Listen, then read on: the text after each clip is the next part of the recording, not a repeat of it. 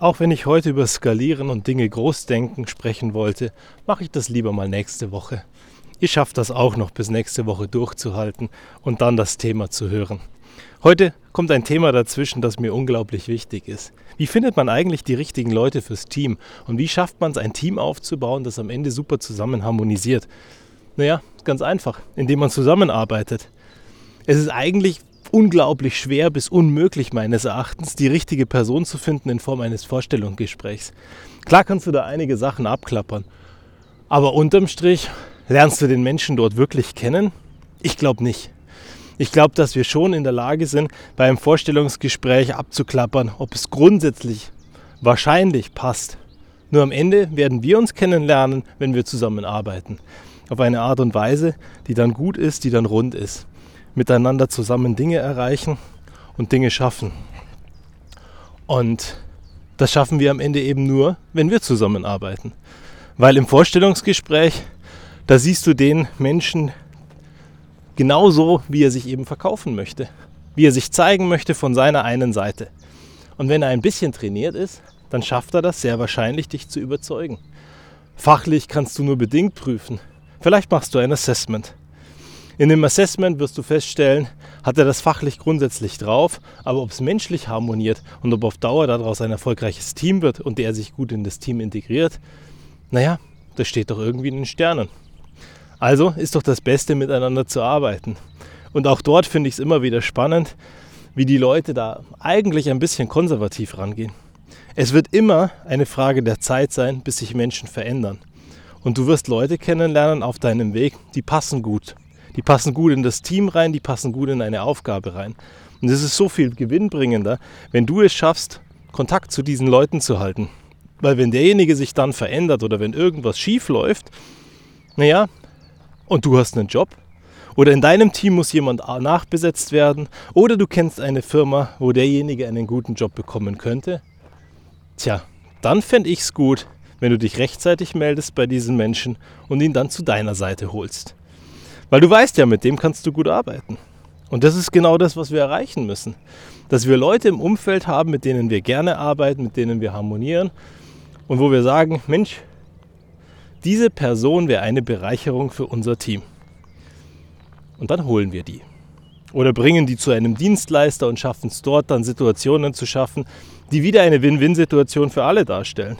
Eben nicht nur dieser normale Job oder dieser eine Job oder dieser nur Job, sondern wirklich was, wo du weißt, der Mensch passt menschlich gut rein, der Mensch passt von, vom Mindset gut rein und der Mensch kann sich dort entwickeln und einen Job machen, der ihm Spaß macht.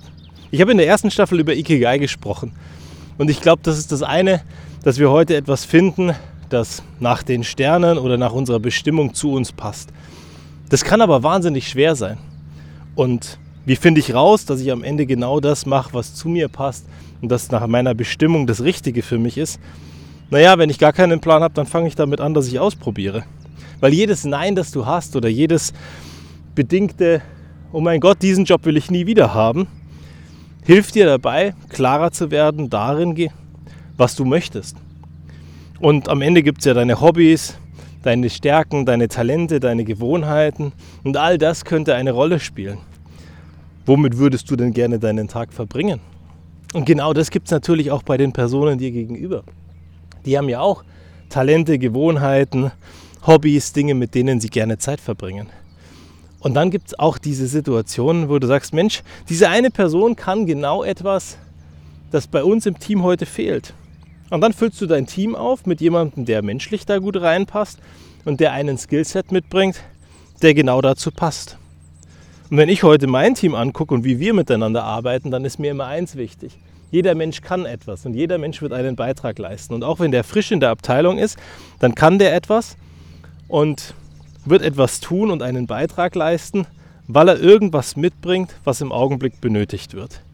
Und parallel entwickelt er sich im besten Fall nach seinen Wünschen und nach seinem Interesse in eine Thematik rein, wo er in Zukunft mehr bringen kann, gewinnbringend was bringen kann oder alternativ einfach wahnsinnig viel glücklicher ist. Und wenn sich das Team dann zusammensetzt und bei kleinen Teams Aber auch bei größeren Teams funktioniert das eigentlich ganz gut. Bei den kleinen Teams, weil man sich untereinander abstimmen kann und sagen kann, Mensch, wenn der eine in diese Thematik reinkommen möchte und ein anderer gerade da drinnen ist, kann er den vielleicht sogar einarbeiten. Und vielleicht hat derjenige, der ihn einarbeitet, auch ein Interesse, in ein anderes Thema reinzurutschen. Und so rollieren wir ein bisschen in den Jobs. Und bei großen Teams, naja, da ist auch genug Arbeit da, dass man sich die Arbeit teilen kann. Und am Ende schaffen wir eine Situation, wo sich die Leute nicht nur menschlich wohlfühlen, sondern auch von ihrem Job wohlfühlen, wo sie sich weiterentwickeln und wo sie auch Bock haben, länger zu bleiben. Weil am Ende ist es ja nicht die Kunst, jemanden zu besorgen, der ins Team reinpasst oder jemanden zu rekrutieren. Die Kunst ist es, ihn zu halten und ihn zu entwickeln und ihm ein Umfeld zu schaffen, wo er sich menschlich, fachlich, perspektivisch weiterentwickeln kann, vielleicht sogar aufsteigen kann, aber trotzdem der Firma oder dem Bereich erhalten bleibt. Weil komischerweise machen das wenig bis keine Unternehmen heute. Sie kümmern sich nicht darum, was mit dem Mitarbeiter passiert, wie der sich entwickeln kann. Wenn jemand gut ist, dann bleibt er entweder in seiner Fachlichkeit gefangen, aus dem einfachen Grund, weil der Chef darüber ein großes Interesse hat, dass das Thema erledigt bleibt.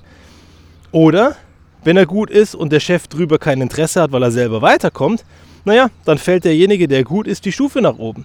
Und wenn er die Stufe nach oben fällt, hat er im besten Fall einen Mentor, einen Paten oder einen Coach an der Seite, der ihn befähigt, diesen neuen Job gut zu machen.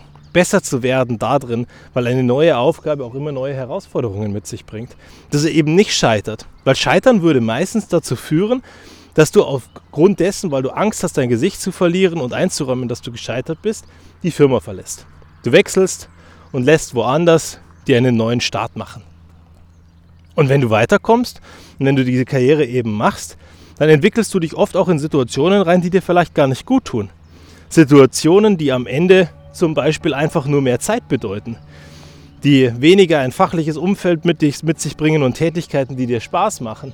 Und hast du dann was gewonnen, weil du Karriere gemacht hast und vielleicht mehr Geld machst, aber parallel weniger Freizeit hast und weniger Themen und Menschen, die dir gut tun? Ich glaube nicht.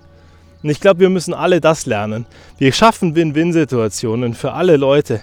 Und wenn wir das Ganze groß denken, wie gesagt, es gibt oft Leute, die wechseln den Job, die fühlen sich nicht mehr wohl oder die brauchen ein anderes Umfeld. Dann schnapp dir die Leute, die wechselwillig sind. Schaff Situationen, die für sie gut sind und die für dich gut sind. Und parallel dazu, naja, wäg doch immer ab, wenn du Karriere machen kannst, wenn du weiterkommen kannst, Schau dir mal das Ganze in Summe der Teile an. Aber komischerweise gehen wir immer nur selektiv rein und sagen, hey, wenn ich jetzt diesen einen Job mache, dann kriege ich 500 Euro mehr oder 5000 Euro mehr oder 10.000 Euro mehr. Und dann mache ich diesen Job, weil ich in erster Linie aufs Geld gucke. Da ist aber so viel mehr drin. Gibt es da Freizeit? Gibt es da Möglichkeiten, den Job frei zu gestalten? Gibt es Möglichkeiten, von zu Hause zu arbeiten? Gibt es Möglichkeiten, dass diese Firma und dieses Umfeld dich unterstützt, wenn du krank werden würdest? Oder wenn Nachwuchs kommt auf einmal. Wenn Kinder da sind, verändert sich wahnsinnig viel. Hast du dann Möglichkeiten, Urlaub zu nehmen oder deine Zeit so einzuteilen, dass du genau das ermöglichen kannst, wenn die Kinder zum Beispiel krank werden? Passt das Umfeld für dich? Gibt es einen Job, der dir da Spaß macht? Und das sind alles eben diese Aspekte, die so viel größer sind als nur das Geld und die Karriere. Du musst dich am Ende wohlfühlen.